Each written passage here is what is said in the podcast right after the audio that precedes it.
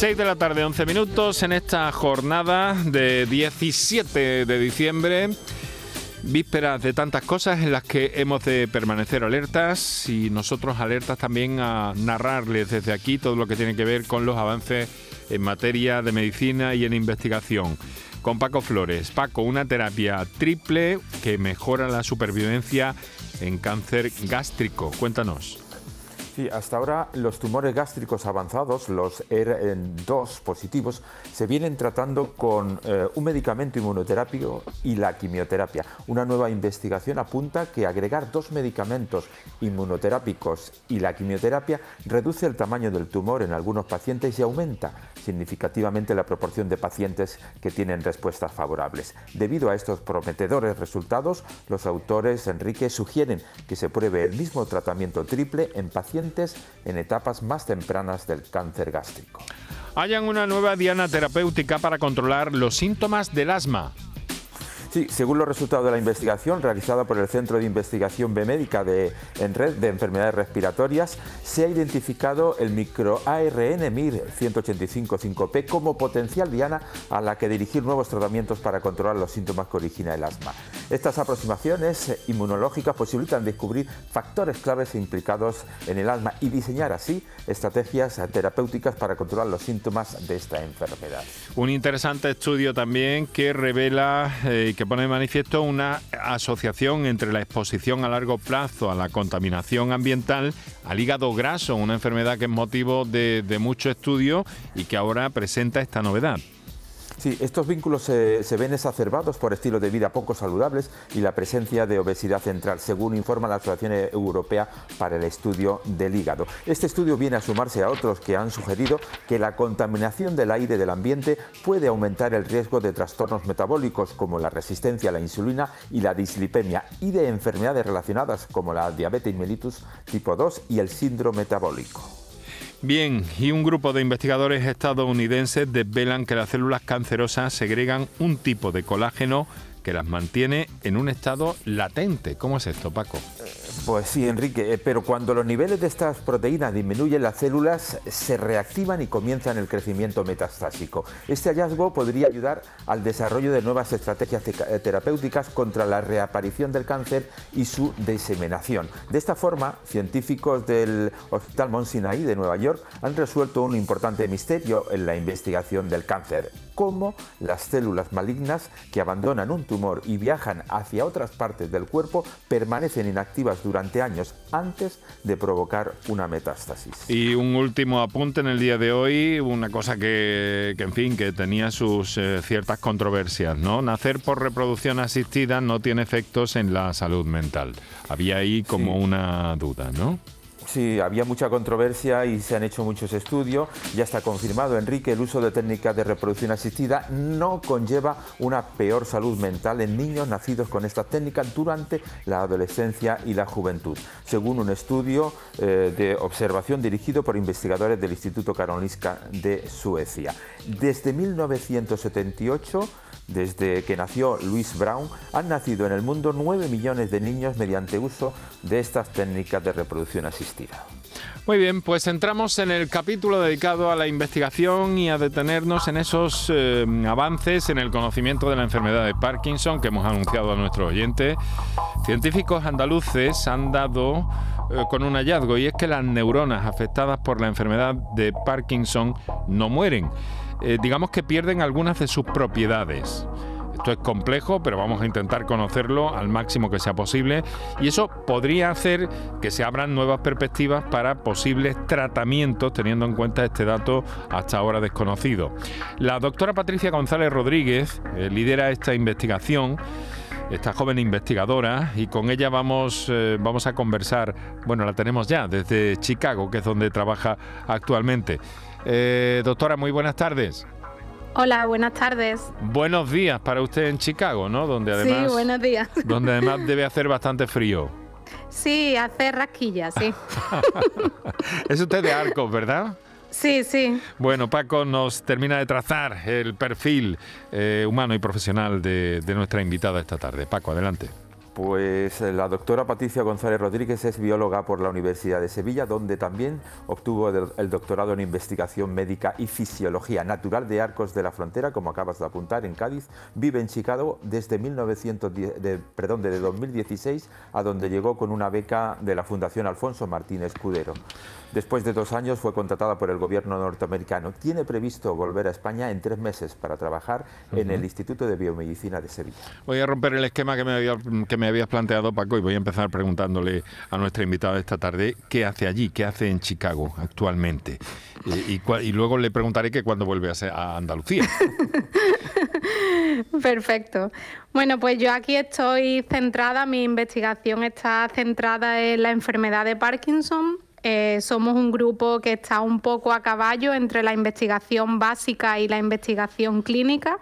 Y desde que yo llegué aquí en 2016 estamos centrados en la generación de este nuevo modelo animal que recapitula la enfermedad de Parkinson en humanos y que hasta ahora es el, único modelo que, se conoce que, puede recapitular de manera progresiva la enfermedad de Parkinson en humanos. Bueno, se trataba de buscar un, animal de alguna forma que sirviera para, esa, para esas investigaciones. Luego, eh, ¿pero qué hace allí? Es decir, se fue por una beca y tengo entendido que, que quisieron quedarse con usted y de hecho lo hicieron, ¿no? Sí, sí. Sí, yo me vine específicamente, yo directamente traje este modelo desde, el Instituto de Biomedicina de Sevilla porque el, modelo lo generamos allí Y, y directamente yo me vine aquí para hacer una estancia postdoctoral de un par de años, cuatro, ya llevo seis, pero sí, yo tengo aquí contrato hasta, vamos, hasta los próximos 10 años. Lo que pasa que, que voy a volver en marzo finalmente. Va a volver definitivamente en marzo. Sí. Al IBIS, al Instituto de Biomedicina de Sevilla, ¿verdad? Sí, al Instituto de Biomedicina de Sevilla con el profesor José López Barneo. López Barneo. Y para continuar en esa línea de investigación, supongo. Sí, sí. A partir de, este paper que, hemos publicado vamos a, continuar con, esa línea de investigación. Eh, porque la idea ahora es poder avanzar en, parar, digamos, la, progresión o enlentecer la progresión de la enfermedad de Parkinson. Bueno, el problema era encontrar un modelo animal adecuado para ese, para ese tipo de, investigación, ¿verdad? Por fin, eh, Exacto. por fin han dado, han dado con él, ¿no? Lo han encontrado. Claro, el, problema es que hasta ahora eh, no había un modelo progresivo, entonces los modelos animales generados simplemente, digamos, atacaban a las neuronas dopaminérgicas, degeneraban las neuronas dopaminérgicas, entonces no podíamos ver una progresión de la enfermedad, digamos, veíamos el punto final. Y con este modelo eh, nos permite, este modelo animal tiene una parte prodrómica, digamos, es una parte no sintomática y una parte sintomática que es lo que llamaríamos Parkinson clínico, con los síntomas típicos de la enfermedad de Parkinson, temblores, rigidez, bradiquinesia, etcétera. antes de pasarle, Entonces, claro. Dígame, dígame. No, que tenemos ahora las dos etapas, digamos, separadas y nos permite un poco eh, investigarlas por, separado. Entonces, no es propiamente un animal, antes de cederle la palabra a Paco, que ya está bien, eh, eh, no es tanto un animal propiamente dicho como un modelo, ¿no? Bueno, es un modelo animal de ratón. Un modelo animal de ratón, vale. Es, pero es un animal. Es un ratón con fenotipo parkinsoniano. sí, sí, que presenta fenotipo. Hmm. Por, aclarar un poco el asunto. Paco. Sí. Eh, eh, eh, doctora, este, este, este modelo de animal, como apuntaba ahora, cambia por completo totalmente el enfoque de la investigación a nivel nacional. Internacional, perdón. Claro, sí, porque hasta ahora eh, nosotros teníamos, digamos, la enfermedad diagnosticada, la enfermedad de Parkinson diagnosticada en humanos, pero no conseguíamos, digamos, reproducirla en, animales. Entonces, en el momento que hemos dado con un modelo animal, pues nos ha abierto eh, las puertas a nuevas terapias. Por ejemplo, tenemos una parte prodrómica sin síntomas que nos permite, digamos, saber que eso, eso, en nuestro caso, el modelo animal va a generar Parkinson en el futuro. Entonces, nos permite, digamos, eh, abrir nuevas terapias para evitar que eso suceda. En este, adelante, adelante. No, no. Sí, y, otro, y un hallazgo también bastante importante es que eh, de siempre, pues la enfermedad de Parkinson ha sido muerte de neuronas dopaminérgicas. Nosotros hemos visto que esa muerte de neuronas mm, dopaminérgicas no es algo que se produzca directamente, sino que hay una amplia ventana que permite modificar, digamos, y poder rescatar esas neuronas porque hay un cambio de fenotipo, es decir, cambian sus propiedades, dejan de ser neuronas dopaminérgicas, pero están ahí.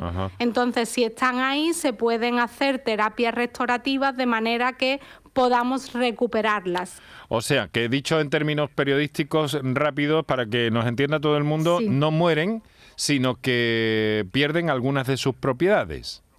Claro, como que cambian, digamos, se cambian de chaqueta, no podemos verlas de la misma manera que las veíamos antes, pero siguen ahí, no están muertas. ¿Y qué supone entonces este hallazgo?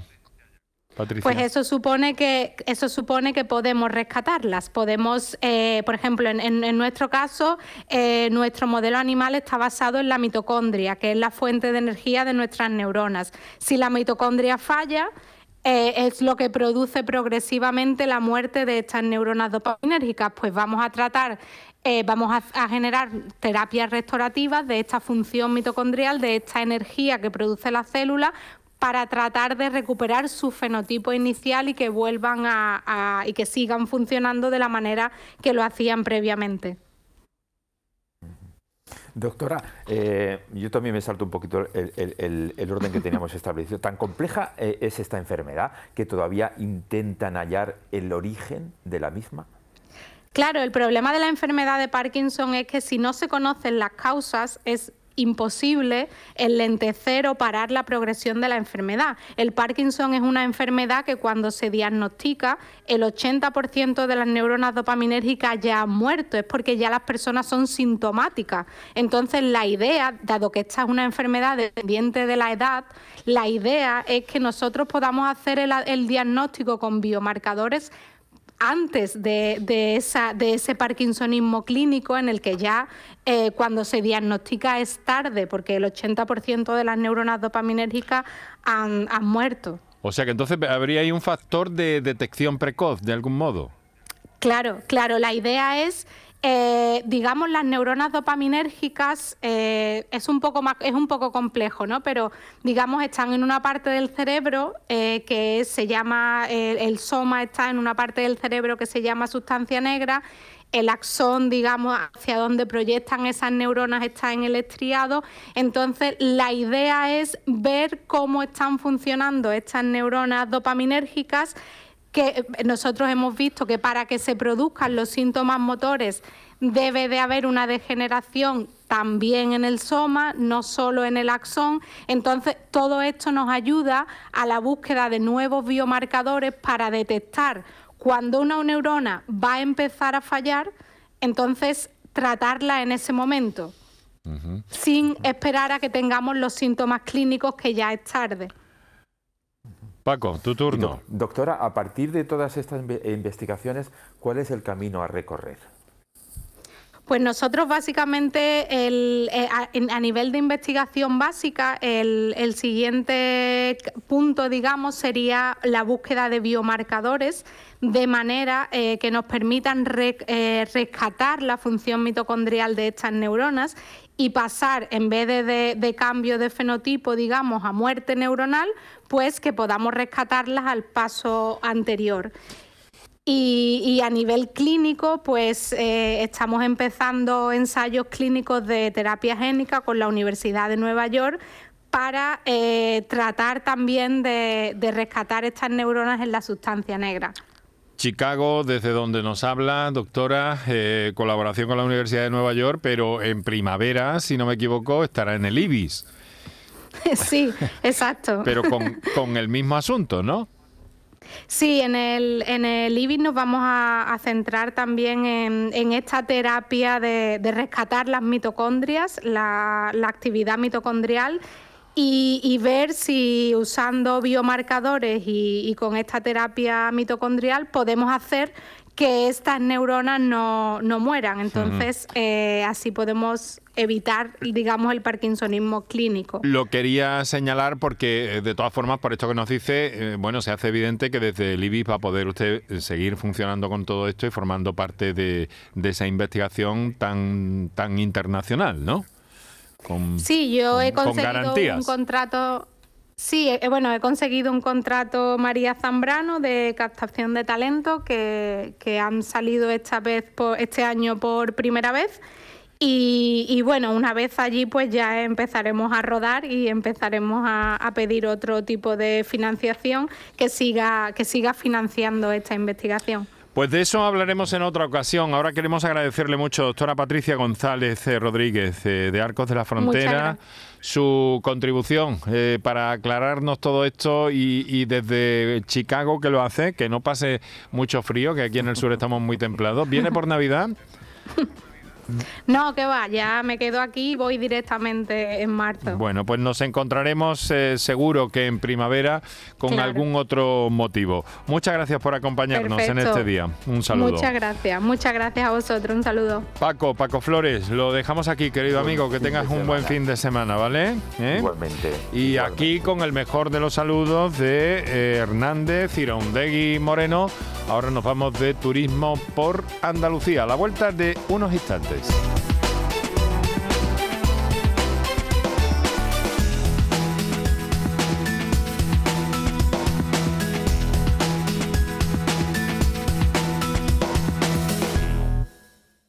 La, la radio de Andalucía está en Canal Sur Córdoba.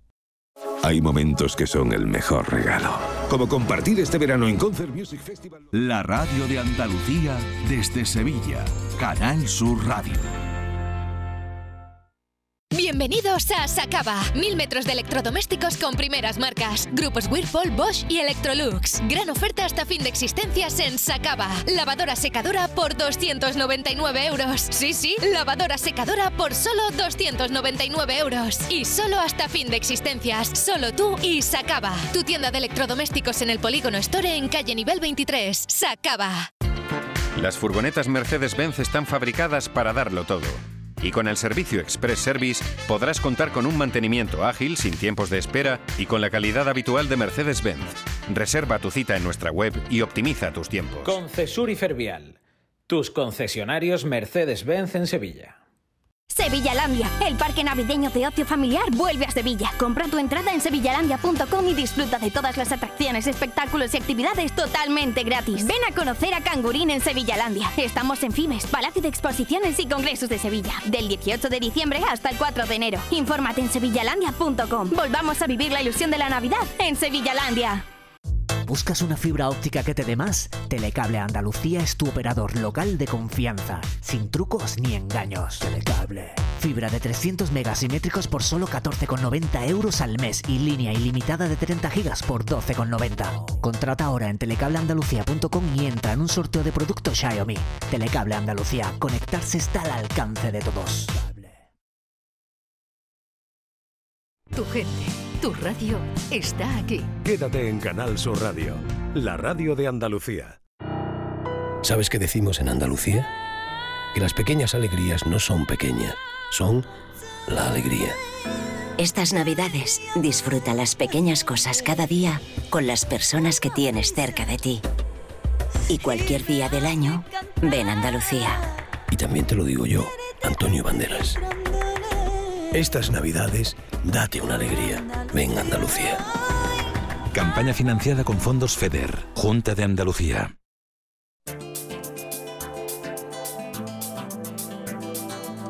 En Canal Sur Radio, Destino Andalucía, con Eduardo Ramos.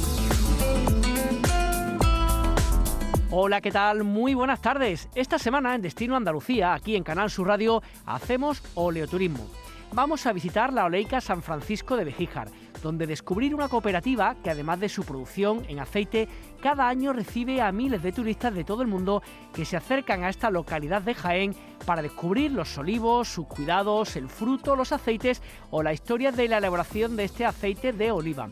Y para comenzar, damos un paseo por un sendero conocido como una gran senda que transita entre cuatro provincias de Andalucía. Destino Andalucía. Con la colaboración de la Consejería de Turismo de la Junta de Andalucía.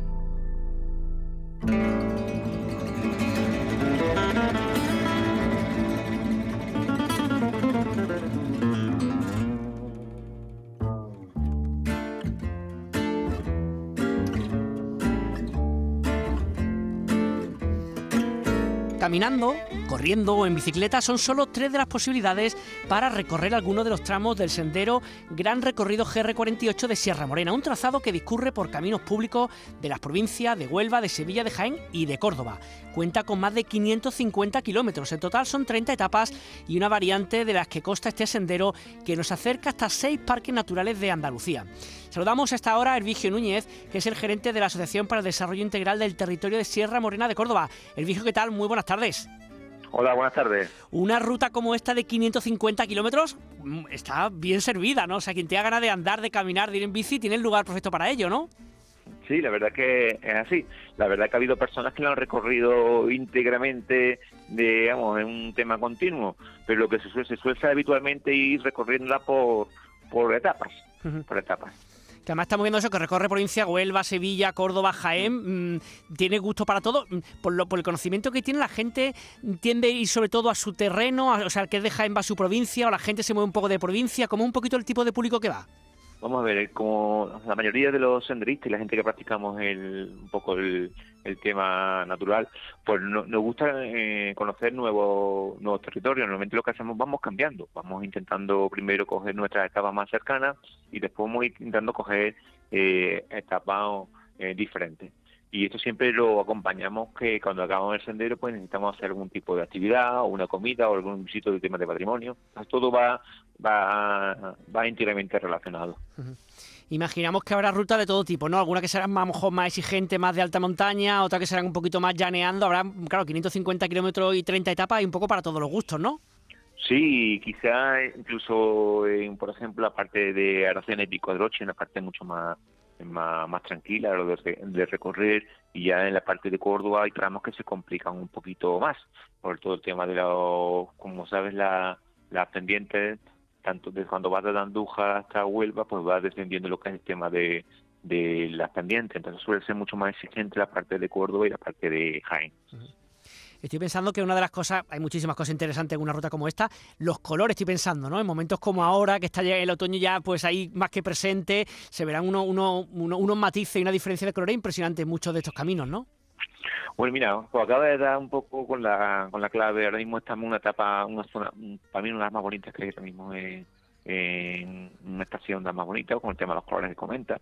Ahora la lluvia esta que nos han acompañado hoy va a hacer que los próximos días van a va a ser eh, espectacular, pero que que el campo es muy agradecido, con poquitas gotas de agua, pues bueno, nos da un aspecto mucho más verde y mucho más, más luminoso a la hora de hacer un ese tipo de planteamiento, con lo cual ahora podemos encontrar los castañares fundamentalmente en Alacina, todo el tema de las encinas, con que las montaneras, en la parte de la dehesa entre, entre Córdoba y, y Sevilla, y un tema bastante interesante, el tema de olivar y demás, en la parte de, de Andújar y de Peñaperro. Imaginamos que también, aparte de conocer el campo andaluz, que es precioso, ¿no? y estos parques naturales por los que se pasa, en esta 30 etapa también servirá estupendamente para conocer el municipio y conocer su cultura, su gastronomía y su gente, ¿no? Bueno, como tú apuntas, el tema gastronómico es un tema básico. Ten en cuenta que estamos hablando por aquí, por aquí existen denominaciones de, de origen, IGP y, y recursos bastante reconocidos. Pasamos del ibérico, tanto en, sobre todo en Aracena y Pico de Aroche, o el, tema del anís de Casalla, o el aceite de, de Córdoba y, y, Jaén, sin olvidar todo el tema de la, la carne cinegética, que estamos en plena temporada de caza y bueno, ya tenemos, eh, podemos disfrutar de todo el tema de, de gustar nuestro eh, tema de cinegético, ¿no? Aparte tenemos también, como comenta, tenemos bastantes puntos de interés cultural, tenemos de Montoro, de Casalla, de la propia Aracena con su gruta, eh, su gruta de, la maravilla, y podemos encontrar distintos paisajes, con lo cual podemos darle yo sé, un, un planteamiento bastante global y completo a, al senderista y al turista. Oye, aquella persona dijo que, que de pronto se plantea, se mete y pone GR48 estos 550 kilómetros, para que no se agobien y no entre ansiedad, ¿qué les recomienda? ¿Por dónde se puede empezar? ¿Qué, ¿Cómo sería la forma de acercarse así con un poquito a poco y después ir pillándole pues de vez en cuando pues más, más tiempo y todo eso? ¿Por dónde empezamos? Yo en, principio, como te he comentado, yo iría a lo más cercano. Si soy de Huelva o de Sevilla o bien me pilla allí de vacaciones, pues optaría para uno de los tramos que, que estén cercanos a mi, Y si ya me entra el gusanillo, pues iría tocando otro tipo de, de planteamiento. A mí como turista me gusta conocer siempre espacios espacios nuevos. Yo casi todos los senderos que están por aquí lo he, lo he recorrido. en cuenta que a partir de ahí también podemos entrar en otro tipo de recursos, como el tema del recurso de, por ejemplo, el tema de avistamiento de aves, de fauna, o incluso el de los cielos, porque son Starlight, estamos en zonas de cielo oscuro, de cualquier tipo de recursos pueden ser opcionables, con lo cual yo para empezar empezaría quizás con los senderos mucho más más cercanos o bien a mi a mi residencia o bien al lugar donde donde vayamos a pasar unos días de vacaciones. Eh, toda esta ruta, aparte de poder ir andando, bueno, corriendo que el que quiera, ¿también pueden hacerse en bicicleta, en otros medios de transporte o cómo sería más la forma para hacerla? Vamos a ver en el tanto en, los, vamos a llamar los, tracks que están en la en la página web de GR48 podemos ver si el, la ruta es ciclable o no ciclable. En principio, yo conozco gente que la han hecho eh, completamente en bici, todo lo que es la desde Barranco hasta Santa Elena, ¿no? pero bueno, hay partes más o menos dificultosas y creo que la, recomendación que te dan en los tracks creo que es interesante, o los tracks o la misma memoria descriptiva que la puedes descargar en PDF. Mm, la verdad que son muchos los espacios por los cuales se puede caminar desde nuestra tierra, desde Andalucía. Y también quería aprovechar para preguntarle, Ervigio, sobre otra cosa muy bonita que a veces no se conoce tanto, que es el Camino Mozárabe, que también pasa un poco por distintos lugares, pero también un poco por donde se encuentra usted, ¿no? Sí, efectivamente, estamos hablando de, como sabéis, siempre damos a conocer el camino eh, francés, el, camino del norte, como el camino de Santiago, o el camino de la Plata. También nos encontramos con el camino Monsalve, que pasan cinco, cinco provincias por parte de él. Aquí, bueno, eh, no solo eh, acompañamos al, tema sendero, también se acompaña con el tema de el tema experiencial. muchos peregrinos en los cuales buscan un tipo de experiencia diferente al, eh, al senderista habitual, sin menoscabo que cualquier senderista pueda usar estos tramos que también eh, contamos, constan de, gran belleza. Ten en cuenta que vienen los tramos desde Almería, Málaga, enganchan en Almería, Granada, Málaga y enganchan en Baena y en Baena ya tienen directamente está enganchada la Vía de la Plata en, en Mérida. Estamos hablando de un camino potente, el más importante que hay al nivel a nivel andaluz del Camino de Santiago.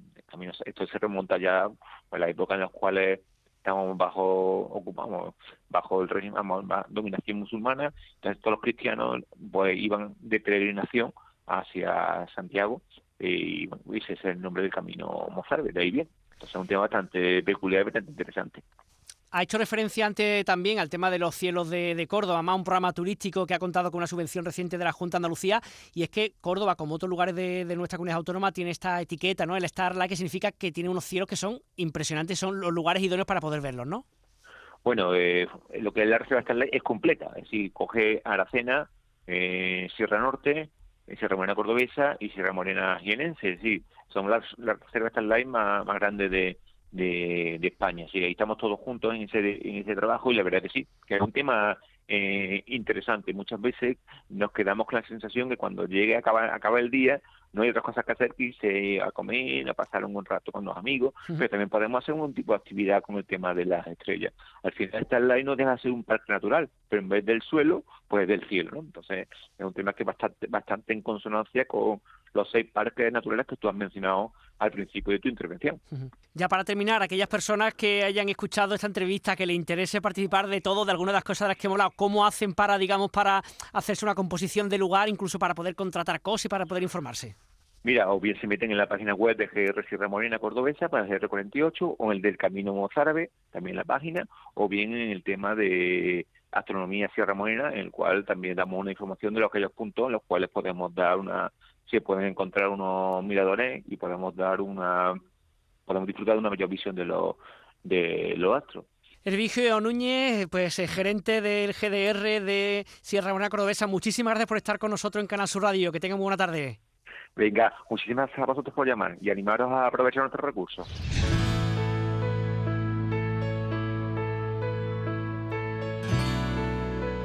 Me llamo Lolita Flores y soy artista.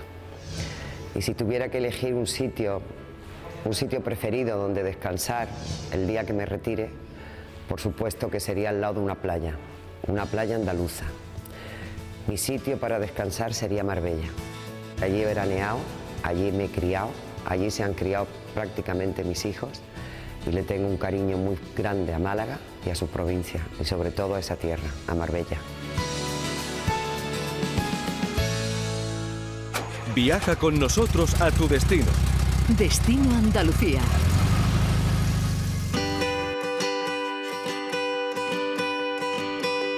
Le contamos ahora la historia de tres personas que hace ya casi 25 años, todos dedicados al mundo del turismo, pues pensaron en qué ofrecer para aquellas personas que venían a nuestra tierra y conocer algo típico. ¿Y qué más típico que conocer el aceite, un producto de primer nivel que todo el mundo valora y todo esto relacionado con el mundo del turismo? El Molino de la Paca, que se encuentra en Galorín el Grande, lleva pues eso, casi un cuarto de siglo abierto. Félix Martínez es eh, de Mediterránea SL, responsable de este espacio. Félix, ¿qué tal? Buenas tardes. Hola, buenas tardes. ¿Cómo estás, Eduardo?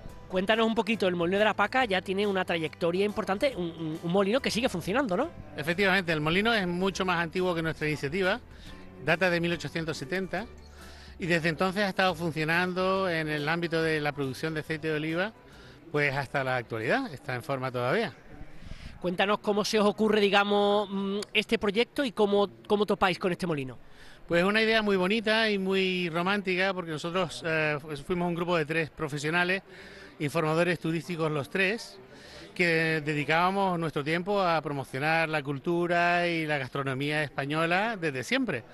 Y estando en Málaga y estando en Andalucía, pues dijimos, pues parece que no hay ningún sitio donde nosotros podamos mostrar cómo se hace nuestro aceite de oliva virgen extra y qué beneficios tiene para la salud. Y sobre todo muy, muy interesante porque lo creamos para extranjeros y tuvimos también el interés de los propios españoles. ¿no? Y aquellas personas que cuando sea posible hagan una visita, ¿qué se van a encontrar? ¿Cómo es una visita típica ahí en este molino? Pues mira, te explico un poco. El molino desde 1998 nosotros empezamos a hacer la visita en la parte tradicional, que es un molino de muela, de muela de granito y de prensa y decantación, normal. Desde 1999 se incorporó una sección dedicada a prensa y centrifugación, que es un método más moderno. Entonces lo que nosotros hacemos allí pues, es explicarles el origen y el tratamiento del fruto y las diferencias de producción entre el método antiguo y el método moderno. Imagino que habrá degustación de aceite y a que quiera comprar también podrá hacerlo, ¿no? Yo encantado te digo que sí, que nosotros evidentemente el aceite de oliva es bueno solo, se puede beber y es una medicina para el cuerpo y para el cerebro. Entonces, nosotros hacemos degustaciones de aceite de oliva y además lo acompañamos con aceitunas partidas de la zona, les damos una copita de vino de Málaga que no puede faltar. Eh, hasta ahora, y siempre hay que poner entre paréntesis, no hasta ahora con el tema de la pandemia y olvidándonos un poquito de eso, pero ¿qué tipo de público es el que habitualmente ha visitado el Molino de la Paca? Pues nosotros al principio fue una idea que nosotros habíamos concebido esto para un, producto de temporada, porque como el molino está en producción, pues nosotros pensábamos que iba a trabajar unos meses, pero gracias a la demanda del público nacional e internacional, pues nos, dimos, nos vimos obligados a ampliar la temporada y dedicarle casi todo el año. Entonces introdujimos una, serie de, métodos pedagógicos, un vídeo de la Fundación del Olivar, ciertas herramientas que nos permitían mostrarle a los, a los extranjeros y a los españoles. Entonces, en principio, habíamos pensado en turismo británico, que fue muy fiel durante muchos años, desde el principio, y después se fue ampliando a turismo francés, turismo alemán, y afortunadamente, porque es una cosa que me gusta mucho mencionar, captamos la atención de los españoles. Entonces nosotros hemos sido proveedores del programa de difusión del IMSERSO pues durante más de 15 años y temporada tras temporada ha ido mejorando y eh, somos parte de ciertas excursiones como complemento, bien sea Mijas, bien sea Ronda y eh, la verdad es que el resultado ha sido muy satisfactorio que en un momento como este, en el cual el viajar para gente le supone, o todo el mundo dice, ¿no? los expertos que buscan experiencia, que buscan acercarse a la realidad, que buscan acercarse a lo auténtico, digamos que vuestro producto para eso es como clavado, ¿no? Claro, es una sorpresa, es una, son detalles pequeños que el, gran consumidor no conoce, pues no sé, la evolución de la fruta, los métodos de obtención, el tratamiento de los residuos, son cosas que aportan mucho valor al, al aceite de oliva y a nuestra cultura, ¿no? Y ya lo último, de cara al futuro, ¿cómo piensas que puede evolucionar el molino de la paca? ¿En qué puede cambiar? ¿O un poco la idea de seguir como estáis más o menos? ¿Cómo veis los próximos, no sé, tres, cinco años? Nosotros somos muy optimistas. Hemos pasado una temporada mm, a la baja por la pandemia y por ciertas cosas Eh, la actividad del molino se ha recuperado, hemos tenido una temporada, estamos teniendo una temporada de molienda muy importante y a partir del 2022, si Dios quiere, no solamente esperamos mantener, queremos mejorar, vamos a mejorar a nivel de estadística, a nivel de número de visitantes y nacionalidades. Pues Félix Martínez, responsable de Mediterránea SL, muchas gracias por estar con nosotros. Muchísimas gracias a vosotros, hasta pronto. Hola, soy Miguel Ríos. Llevo como mucho tiempo recomendando la, visita a Mojácar. Mojácar me parece, Mojácar, el Cabo de Gata, toda esa parte de la, Andalucía oriental donde muchas veces he ido a, perderme por sus ramas maravillosas y es altamente recomendable. Es un sitio que ha seguido preservándose con una cierta dificultad y vamos a seguir luchando para que siga en el estado más puro posible.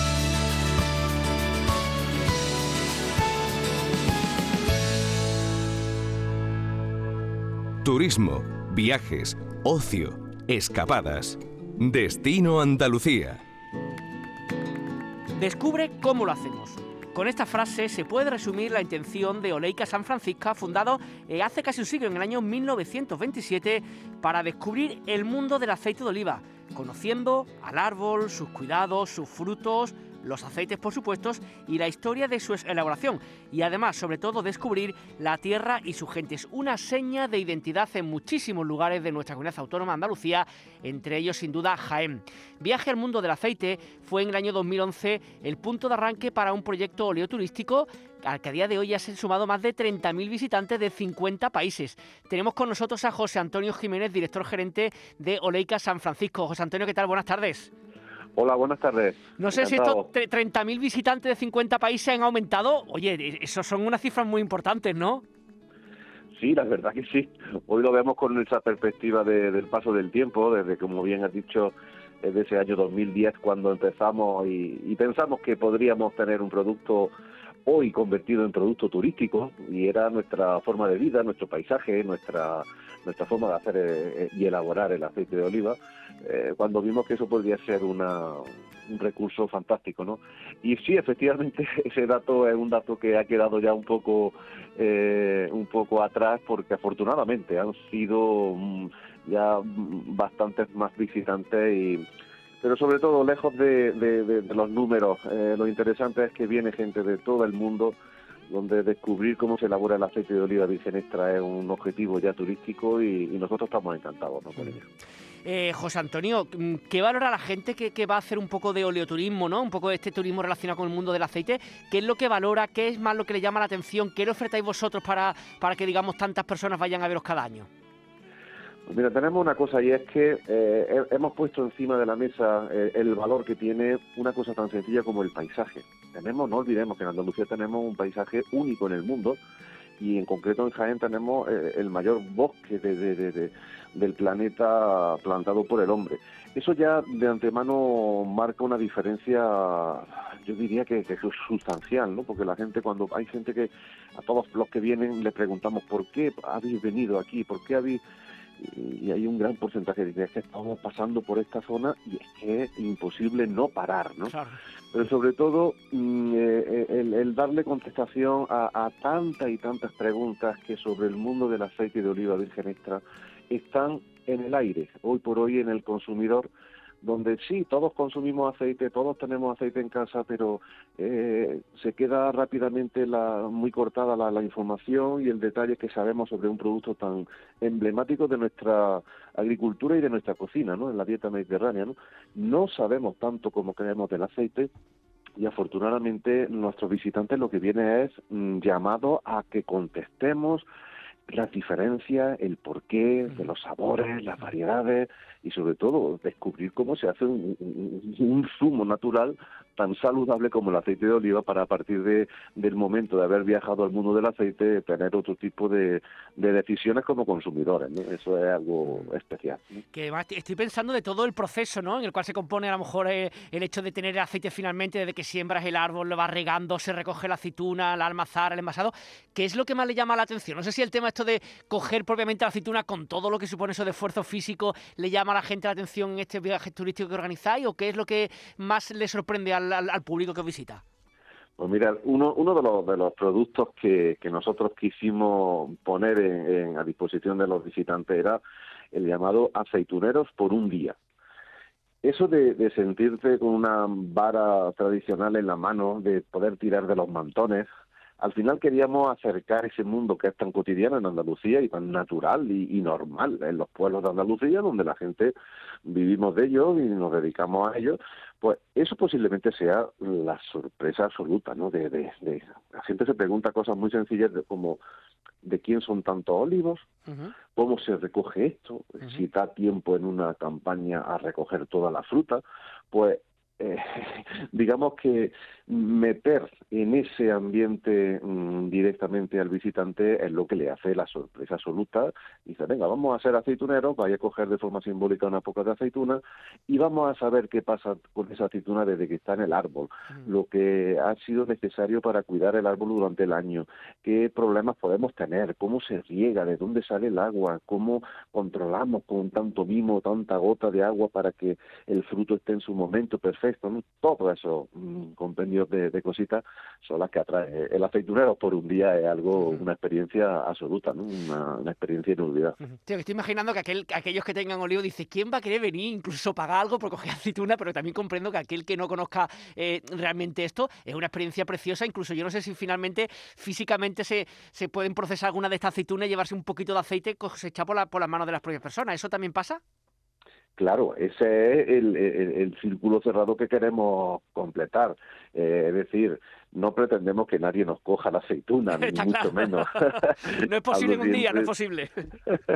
Hablo siempre de una recogida y una recolección simbólica, pero sí, efectivamente, la, la, aceituna que se coge en el campo, que cogeremos unos kilos, aprovechamos esta actividad naturalmente, eh, aceituneros por un día, cuando estamos en campaña, es el momento de, de llegar a la fábrica y llegar a la almazara, y esa misma aceituna entra en el proceso de elaboración que se está haciendo en el día para durante la visita que estamos realizando con nuestros visitantes para que entiendan los procesos de elaboración, el qué depende, el cómo y, y demás. Al final de la visita probamos ese aceite que ha sido elaborado con la aceituna que cogimos una hora y media antes en el campo, ¿no? Y por eso digo que cerramos ese círculo perfecto para descubrir y, y sobre todo para hay un germen y es que la gente valore lo que hay dentro de una botella de aceite de oliva virgen extra y todo el trabajo que hay detrás de una botella. Esto no es tan sencillo, ni queremos que la gente opine que es muy sencillo, a ah, la que es una fábrica que sale allí un chorro de aceite. No, no, no. Hay cultura, hay vida, hay muchas cosas detrás de una botella y eso es lo que queremos poner encima de la mesa sencillamente para darle ese valor a un producto tan nuestro que algunas veces se nos olvida un poco y, no tiene el interés por parte de, de, de los consumidores. ¿no? Además, estoy pensando que desde un punto de vista turístico, José Antonio, cumple uno de los objetivos importantes, es un turismo que no es masivo y es de, este, de o sea, que no está en la estación de verano, ¿no? sino que está en cualquier época del año, se puede hacer estas visitas, digamos, a las distintas partes que componen el, tema del aceite, con lo cual también estupendo que sea otra forma de conocer nuestra tierra, ¿no? Naturalmente, lo has dicho muy bien. Eh, hoy el turismo, después de esto que hemos vivido esto, este año con el COVID y demás, eh, el ofrecer experiencias es lo que está ahora mismo en, la necesidad del turismo que está viajando. Eh, efectivamente, nos ha permitido como, como empresa desarrollar actividades que desestacionalizan lo que hasta ese momento eran los, los, los, grandes núcleos turísticos. Eh, nosotros estamos en una situación muy específica junto a las ciudades de Baeza, Úbeda, como ciudades patrimonio, tenemos parques naturales muy cercanos en Jaén, tenemos la ciudad de Jaén, pero tenemos puntos como Granada, Córdoba, Sevilla cercanos también, ¿no? El oleoturismo está consiguiendo eso, que mm, se tenga una experiencia única eh, está consiguiendo desarrollar zonas que mm, estaban un poquito apartadas de lo que era el flujo turístico de otras, que había mucho mm, trasiego, digamos, por así decirlo, y, de alguna forma está, ah, estamos consiguiendo que haya una planificación, estamos mm, consiguiendo que mm, saber de dónde vienen nuestros visitantes para tomar actuaciones de promoción mucho más acertadas y estamos haciendo que se desarrollen otros negocios en torno a este oleoturismo que no está haciendo sino generar economía y asentamiento de población. Ahí quiero destacar, ¿no?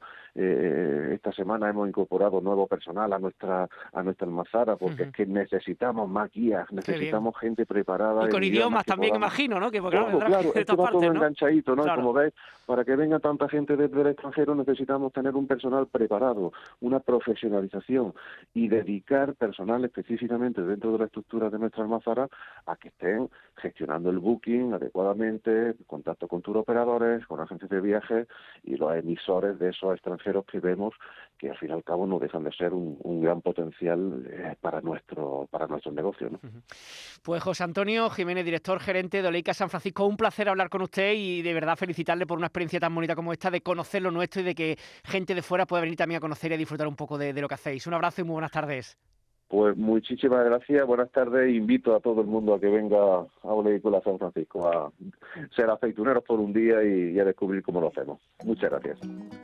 La destilería vuelve a Sevilla, pero esta vez lo hace con la banda al completo para volver a vibrar con su público. Trae a escena sus propuestas donde podremos encontrar reggae, rumba, cumbia, ska o incluso rock.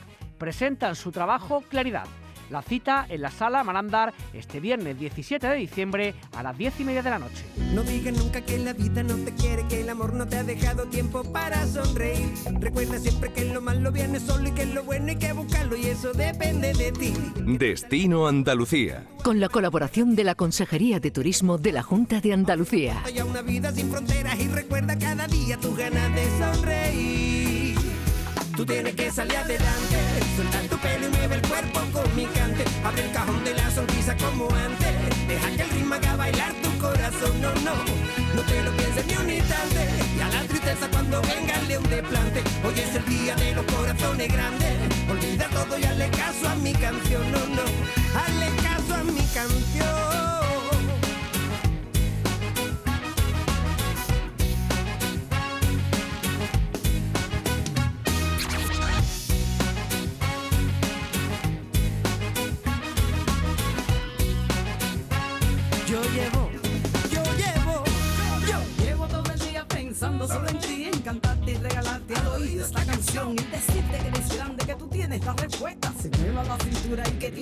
Flow.